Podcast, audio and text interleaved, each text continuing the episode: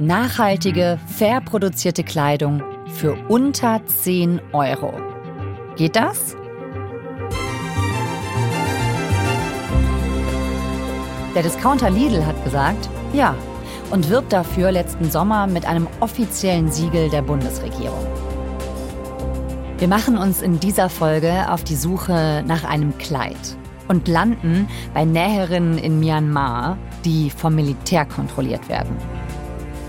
Der Lieferkette folgen wir zusammen mit Christian Salewski vom ARD-Politikmagazin Panorama. Er ist Gründer vom Recherche-Startup Flip. Und ihr hört 11KM, der Tagesschau-Podcast. Ein Thema in aller Tiefe. Mein Name ist Viktoria Kobmann. Heute ist Montag, der 22. Januar.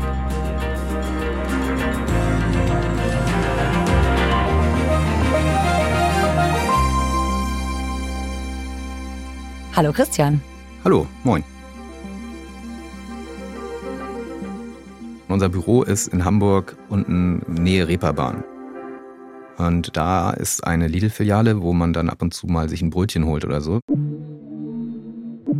Das war dann an einem Sommertag so, da bin ich da hingegangen und habe mir nur schnell was zu essen geholt. Und dann stand ich an der Kasse und direkt vor der Kasse war so ein großes Werbeplakat, also so mannsgroß, wo dann ein Kleid beworben wurde, auf dem drauf stand, auf dem Plakat, mehr Nachhaltigkeit, mehr Sparen, mehr Lidl. Okay, soweit so normal. Und das Kleid für den Kampfpreis von 8,99 dort ausgestellt war. Und das hat mich jetzt noch nicht so irritiert, aber was mich irritiert hat, war dann, dass da drauf ja ein grüner Knopf der Bundesregierung prangte. Und mit diesem grünen Knopf, der dort auch beworben war, garantiert die Bundesregierung, dass eben dieses Kleid für 8,99 sozial, ökologisch, staatlich und unabhängig zertifiziert sei. Also ein besonders nachhaltiges und faires Kleid. Und das hat mich da beim Einkaufen ja, äh, irritiert, weil ich mir das schwer vorstellen konnte, wie das zusammengehen soll. So ein Preis, so ein Fast-Fashion-Preis und eine solche Zertifizierung als besonders nachhaltig. Ganz kurz, der grüne Knopf, was ist das genau für ein Siegel?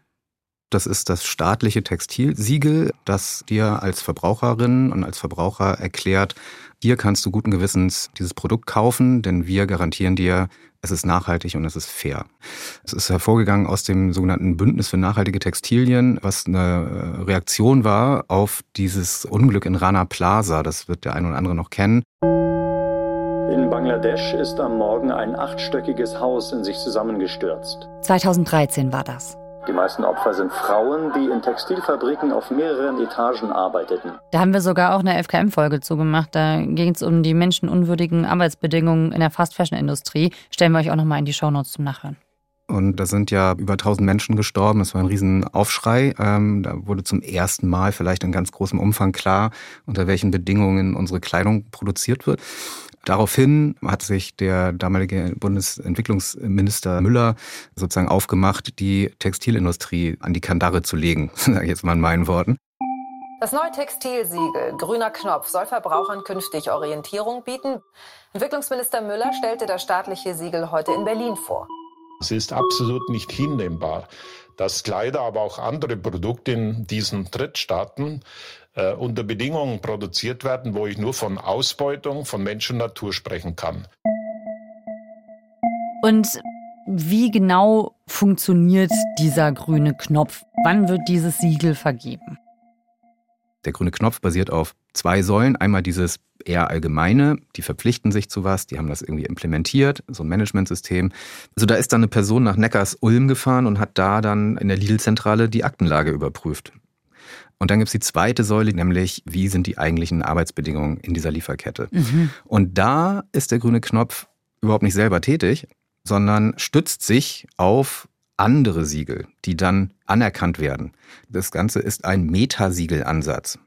Das heißt, eigentlich sagt der grüne Knopf, sagt dieses Siegel nur aus, welche Siegel gut sind. Also der grüne Knopf guckt selber schon auch bei den eigentlichen Herstellern äh, in die Akten, ja. sage ich jetzt mal platt. Und dann, aber wenn es konkret wird und die konkreten Produkte und Lieferketten geht, dann verlässt er sich eben auf andere Siegel, äh, als da wären zum Beispiel, was kennt man, Ökotex mhm. oder GOTS, das ist für Baumwolle so ein Standard. Oder im Fall unseres Kleides äh, der Global Recycled Standard. Das sind also ganz viele verschiedene Textilsiegel und einige davon, die besonders gut seien, die werden dann sozusagen akzeptiert als Nachweis für diese Lieferkettensäule des grünen Knopfes. Okay, das heißt ja dann trotzdem, das 8,99 Euro Lidl-Kleid, das sollte gut auf Nachhaltigkeit geprüft worden sein und auf faire Arbeitsbedingungen. Wie hast du denn weiter recherchiert, ob das auch wirklich zutrifft? Die Frage war ja erstmal, gibt es irgendeinen Hinweis darauf, wo das Kleid herkommt? Und natürlich stand es dann auch sogar reingestickt in diesem Kleid drin. Das Land, wo das produziert wurde, ist Myanmar. Also ein asiatisches Land, das einige Besonderheiten aufweist, wenn es um Textilproduktion geht. Es ist nämlich eine Militärdiktatur seit einigen Jahren und die Bedingungen, unter denen dort gearbeitet wird, sind ziemlich brutal und schlimm. In Myanmar hat sich das Militär nach Jahren vorsichtiger Demokratisierung zurück an die Macht geputscht.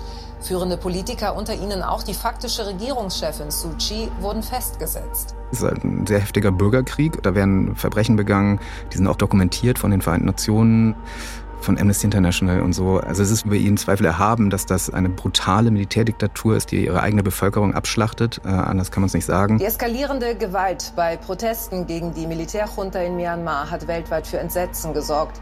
Nach UN-Angaben waren gestern mindestens 38 Menschen getötet worden. Auch heute gingen Sicherheitskräfte erneut mit Tränengas und scharfer Munition gegen Demonstrierende vor. Also die Menschen dort, die kämpfen um ihre Freiheit, um ihre Demokratie. Und ein wesentlicher Teil dieses Kampfes wird getragen von Gewerkschafterinnen und Gewerkschaftern, die ja für Arbeitnehmerinnenrechte und die Menschenrechte dort eintreten. Und deswegen sind gerade diese auch diejenigen, die besonders übel verfolgt werden durch das brutale Militärregime. In so einer Situation zu recherchieren, wie ein Discounterkleid hergestellt wurde, ist wahrscheinlich ziemlich schwierig.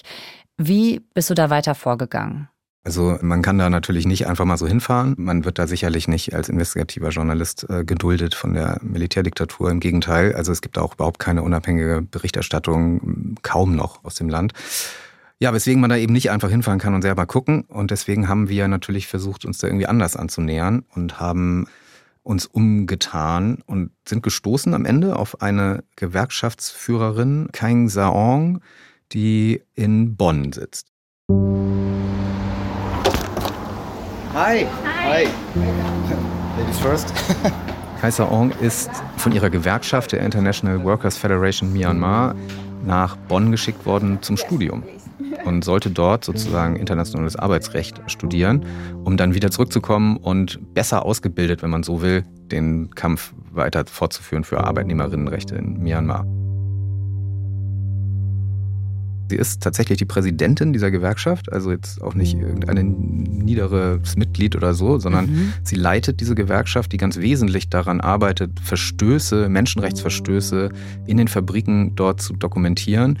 Und das macht sie aus Bonn. Während sie hier studiert hat, kam der Putsch. Und das heißt, von einem Tag auf den anderen wurden alle ihre Kolleginnen und Kollegen verhaftet, teilweise ermordet. Diese Proteste gingen los, aber die Leute sind auf die Straße gegangen. So since that time, I'm here. So because I have an arrest warrant against me, auch Gewerkschafterinnen wie sie wurden ganz gezielt verfolgt. Mhm. Und das heißt, es wurde ihr auch dann relativ schnell mitgeteilt, dass gegen sie ein Haftbefehl vorliegt.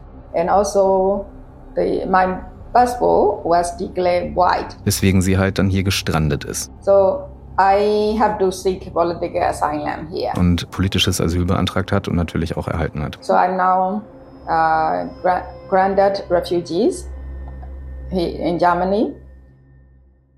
Hier hat sie politisches Asyl und hier ist sie äh, erstmal hoffentlich in Sicherheit. Äh, kann sie denn von hier aus noch irgendwas tun?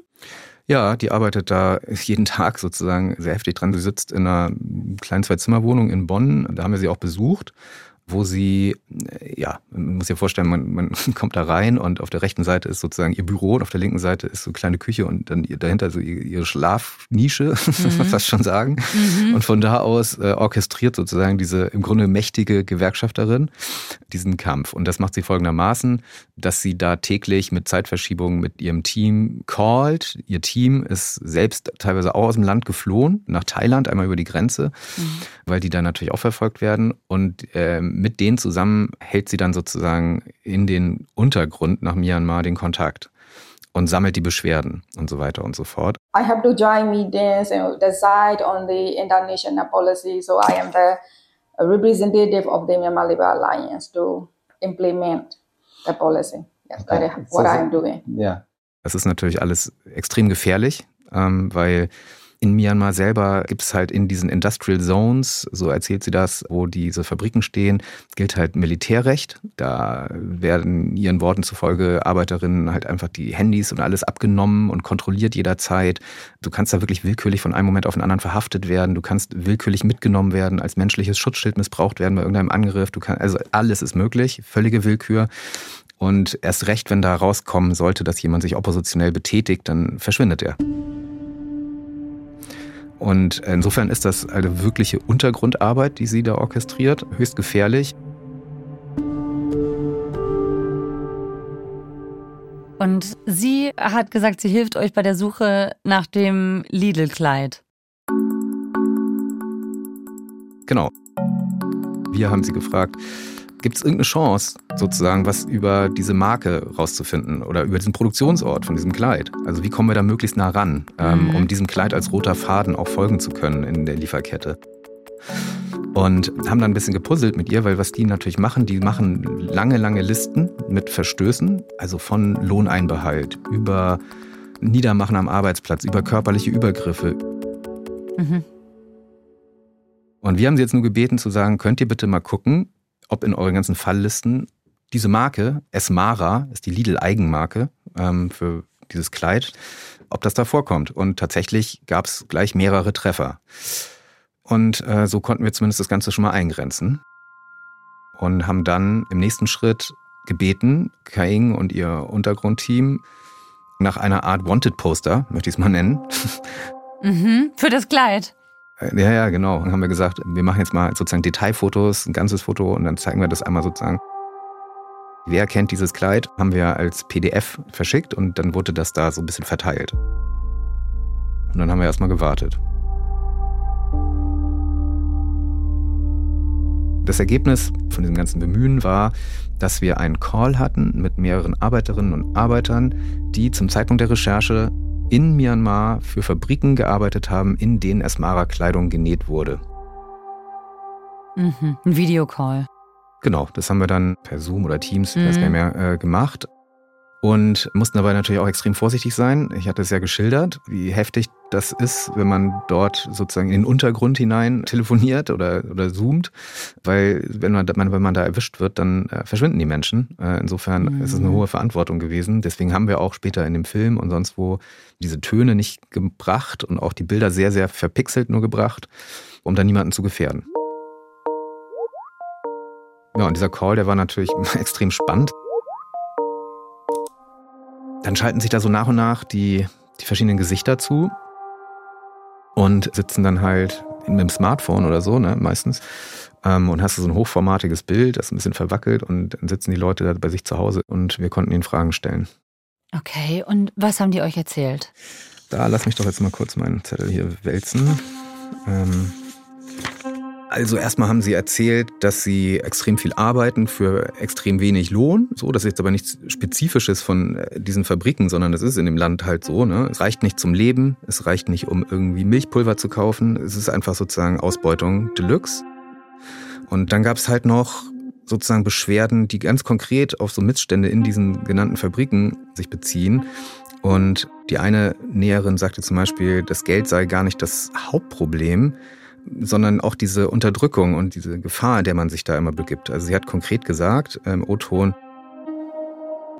wenn der Arbeitgeber den Arbeitern etwas sagen möchte, um sich unmissverständlich auszudrücken, dann lädt er das Militär ein. Einige der ehemaligen Gewerkschafter sind immer noch in den Fabriken und arbeiten dort. Sie können sich nicht frei bewegen. Wenn das Militär kommt, müssen die ehemaligen Gewerkschaftsführer antreten. Es wirkt dann, als würden sie die Gewerkschaftsführer erschießen, sobald sie sich bewegen, sobald sie nur einen Mucks machen. Die Situation ist so und für die Arbeiter sehr gefährlich. Haben wir auch geschluckt, als wir es gehört haben. Ähm, das war jetzt halt sozusagen, wir haben das alles abstrakt dann schon recherchiert gehabt. Äh, man kann das in ILO-Reports nachlesen, man kann das von Kang Sa sich anhören, aber dann hast du da halt natürlich im Call jemanden, die, die kam gerade von der Spätschicht so ungefähr und die erzählt dir, Also wenn bei uns einer aufmuckt, dann kommt das Militär und ähm, droht sozusagen implizit äh, dort Menschen hinzurichten. So, also kommt es bei ihr zumindest an, ne? das ist ihr Eindruck. Mhm. Dann ist es natürlich schon, ja, ich sag mal auch irgendwie mehr als in Anführungsstrichen nur eine typische Ausbeutung. Und konnten die Näherinnen euch was sagen über das 8,99 Euro Kleid? Dieses ganz konkrete Kleid, von dem wir ausgegangen sind, ähm, das müsste man ja quasi der Näherin in die Hand drücken, die es genäht hat. Und die müsste sich erinnern, dass sie vor x Monaten genau dieses Kleid genäht hat. Das ist ja schlechterdings unmöglich. Und Lidl hat es uns auch nicht verraten, aber wir konnten uns natürlich extremst annähern, indem wir mehrere Zeuginnen von vor Ort hatten, die uns auf unser Wanted-Poster hin gesagt haben, ja, solche Kleider von Esmara mit dem Global Recycle Standard haben wir bei uns in der Fabrik genäht. Das sind Fabriken, die auch auf der Zuliefererliste der offiziellen von Lidl standen. So, also es ist sozusagen, die Indizien sind weitgehend wasserdicht, dass äh, unser Kleid, das ja made in Myanmar ist, aus den Fabriken stammen muss, wo wir mit den Arbeiterinnen geredet haben.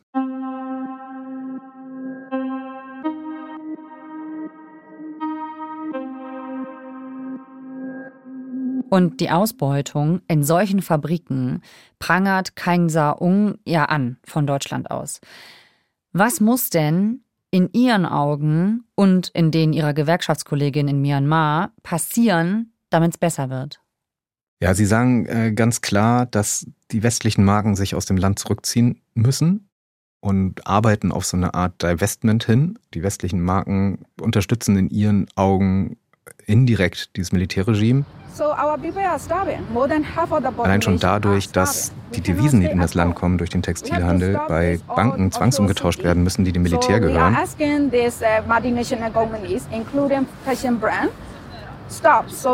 also das Militär und die Militärregierung verdienen an dieser Textilbranche.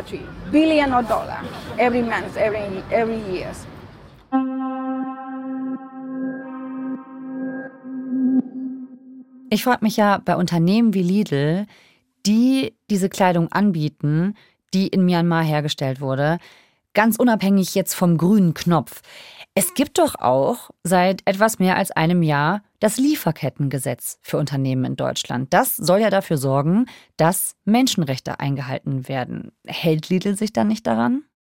Äh, wir haben natürlich diese Frage inwieweit das jetzt sozusagen äh, eine Verletzung möglicherweise darstellt vom Lieferkettengesetz, auch verfolgt und sind dann bei einer ausgewiesenen Expertin zum Thema gelandet, Annabel Brüggemann vom European Center for Constitutional and Human Rights, dem ECCHR in Berlin, die sich ganz intensiv mit dieser Lieferkettenthematik beschäftigt. Nach allem, was wir wissen, erstmal ganz allgemein über die Lage nach dem Militärputsch in Myanmar und auch ganz konkret die Vorwürfe in Bezug auf Lieferanten, die auf den Lieferlisten von Lidl stehen, spricht vieles dafür, dass Lidl derzeit seinen Verpflichtungen nach dem Lieferkettengesetz nicht in ausreichendem Maße nachkommt. Also natürlich haben wir am Ende Lidl auch mit unseren Erkenntnissen konfrontiert und die gebeten, dazu Stellung zu nehmen. Und anders als auch noch kurz vorher in so Berichten öffentlich dargetan, hat Lidl dann quasi plötzlich zu unserer Überraschung uns geantwortet, dass man es sehr bedauere, dass die politische Situation sich weiter so zuspitzt in Myanmar und dass man jetzt entschlossen habe, diesem Aufruf von diesen Gewerkschaften zu folgen und sich bis 2025 stufenweise aus dem Markt zurückziehen wolle. Mhm. So. Und bis dahin werde man weiterhin verstärkte Maßnahmen zur Erfüllung der unternehmerischen Sorgfaltspflichten in Myanmar durchführen, um für die Menschen vor Ort faire Arbeitsbedingungen zu ermöglichen. Das hat uns ja doch sehr erstaunt, weil kurz vorher gab es einen Fortschrittsbericht, den Lidl beim Bündnis für nachhaltige Textilien veröffentlicht hat. Und dort war vom absoluten Gegenteil die Rede, nämlich davon, dass man auch weiterhin in Myanmar bleiben wolle. Genau, insofern mag das jetzt eine merkwürdige Koinzidenz sein, dass sozusagen auf unsere Anfrage hin Lidl entschieden hat zu kommunizieren, dass sie das Land verlassen wollen. Ja, lass ich mal so stehen. Also Kausalität will ich nicht behaupten. Aber Lidl tut ja jetzt dann quasi das, was Kaingsa Ung fordert, nämlich das Land verlassen. Jetzt haben ja in Myanmar auch noch andere Unternehmen produziert. Wie gehen die denn damit um? Dieser Forderung sind tatsächlich auch inzwischen einige Marken nachgekommen oder, und das ist wichtig, ähm, haben angekündigt, das tun zu wollen. Unter anderem halt so große Marken wie Zara oder H&M mhm. und so. Ne? Also sind schon jetzt die großen Player. Und wenn ich jetzt sozusagen äh, Kang Sa äh, zuhöre, dann zweifelt die da auch noch dran, wie ernst das gemeint ist und will halt erstmal sehen, dass sie auch wirklich gehen. Also Ankündigung ne, ist eine Ankündigung und Umsetzung ist noch was anderes. Aber zumindest ist da in dieser Textilindustrie und in dieser Textilbranche ein Bewusstseinswandel im Gange und es wird sich da zurückgezogen aus dem Land oder es wird geplant, das zu tun. Aber hilft das auch den Näherinnen in Myanmar? Es gibt auch Argumente, die dann vorgetragen werden, um im Land zu bleiben. Und das ist natürlich im Wesentlichen das Argument, wenn wir da weggehen, haben wir A, gar keinen Hebel mehr auf diese Regierung, so, ne? also verlieren komplett den Einfluss. Hm. Und B, verlieren ganz viele Menschen ihren Job und ihren Lebensunterhalt. Das ist sozusagen das Hauptargument. Gut, aber die äh, Kangsa Ung, mit der ihr gesprochen habt, die wünscht sich ja genau das und sagt, das wäre eigentlich das, was gegen diese Militärdiktatur helfen würde. We are starving, but uh, uh, the, Sie sagt, uh, das ist Augenwischerei weil schon heute würden diese Marken nicht dafür sorgen, dass da ein decent living wage, ein vernünftiger Lohn gezahlt wird, sodass man davon wirklich leben kann.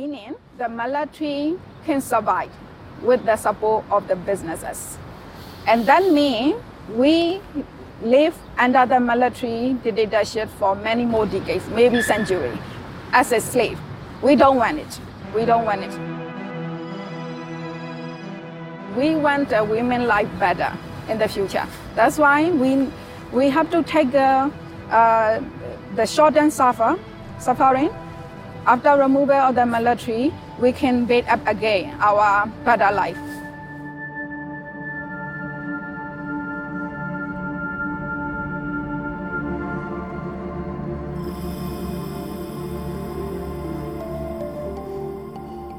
Und was ist mit dem grünen Knopf? Also was sagen die Verantwortlichen denn dazu, dass sie einem Kleid dieses Siegel verpassen? Es sieht aber so aus, als hätte das Kleid es nicht verdient. Die Institution, die dafür politisch verantwortlich ist, das ist das BMZ, also das Bundesentwicklungsministerium. Mhm. Das war ja auch das Ministerium, was es überhaupt ins Leben gerufen hat. Genau. Und bei der Einführung hat der damalige Bundesentwicklungsminister Müller auch gesagt, also auf den Punkt gebracht, was, was das Ding bringen soll. Und zwar sagte er, wer Kleidung mit dem grünen Knopf kauft, kann sich zu 100 Prozent sicher sein, dass sie fair und nachhaltig produziert wurde. Das ist der Anspruch. Und wir haben natürlich das BMZ dann auch gefragt. Jedenfalls gab es am Ende schriftlichen Austausch dazu und die Antwort hat uns so ein bisschen stutzig gemacht, weil ich lese mal vor. Also das BMZ schrieb uns, kein Land ist pauschal frei von Umwelt- und Menschenrechtsverstößen. Daher setzt sich das BMZ dafür ein, dass Unternehmen ihren unternehmerischen Sorgfaltspflichten nachkommen. Das heißt, sie müssen sicherstellen, dass Kleidungsstücke und andere Waren, die sie bei Unternehmen in anderen Ländern einkaufen, dort sozial und ökologisch nachhaltig produziert werden. Das gilt für alle Länder der Welt und natürlich auch für Myanmar. Wie Unternehmen diesen Sorgfaltspflichten nachkommen, müssen sie beim grünen Knopf nachweisen. Das wird von unabhängigen Zertifizierungsstellen überprüft. Also äh, eine in meinen Augen komplette Nicht-Antwort. und zu sagen, dass in jedem Land der Welt irgendwie äh, es zu Umwelt- und Menschenrechtsverstößen kommen kann, finde ich jetzt angesichts der beschriebenen Situation in Myanmar doch ein bisschen sehr generisch.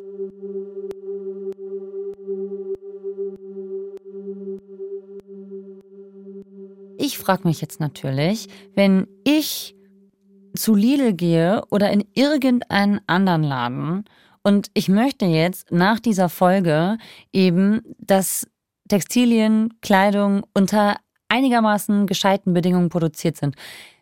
Wie sehr kann ich mich auf diesen grünen Knopf verlassen? Das ist jetzt natürlich irgendwie ein, ein Fall, den wir da jetzt äh, entdeckt haben und recherchiert haben, wo der Anspruch in meinen Augen nicht eingelöst wird, also sozial, ökologisch, staatlich und unabhängig zertifiziert. Ihre Bundesregierung sagt Ihnen, das ist ein super duper 100% fair und nachhaltig, wie Herr mhm. Müller es sagte, Kleid. Mhm. Das äh, ist ganz eindeutig nicht so. Ob das jetzt für alle grünen Knopffälle gilt, natürlich nicht. Nein. So, der grüne Knopf ist natürlich der Versuch, sozusagen es besser zu machen als ganz ohne Kontrolle und ganz ohne Siegel. Insofern würde man jetzt das Kind mit dem Bade ausschütten, wenn man sagen würde, jedes Textil, was den grünen Knopf trägt, ist sozusagen ganz genauso schlimm wie ganz normale Fast Fashion äh, Sachen oder sogar noch schlimmer. Also ich würde schon sagen, der grüne Knopf ist natürlich nicht perfekt, ist sehr komplex und intransparent, kann tatsächlich auf die konkrete Frage, ey, auf diesem Produkt ist dieser Knopf drauf, könnt ihr mir bitte genau sagen, wie das wo, von wem, wann, in welcher Fabrik kontrolliert wurde, keine Antwort geben oder hat sie uns nicht gegeben. Und daran muss gearbeitet werden. Aber natürlich ist es besser als nichts. Okay, also es ist ein guter Anfang, aber es muss noch einiges getan werden und vor allen Dingen genauer hingeschaut werden. Ja, ich würde sagen, es muss auf jeden Fall dringend danach geschärft werden und man müsste natürlich auch irgendwie gucken, ähm, ja, ob man solche Länder wie Myanmar oder so dann nicht vielleicht auch so eine Blacklist setzt oder so, wenn das irgendwie völlig klar ist, dass man da nicht sich gewerkschaftlich organisieren kann und so weiter, dann verstehe ich nicht, wie man da als Bundesregierung, das ist ein faires Produkt, draufkleben kann. Das geht einfach nicht.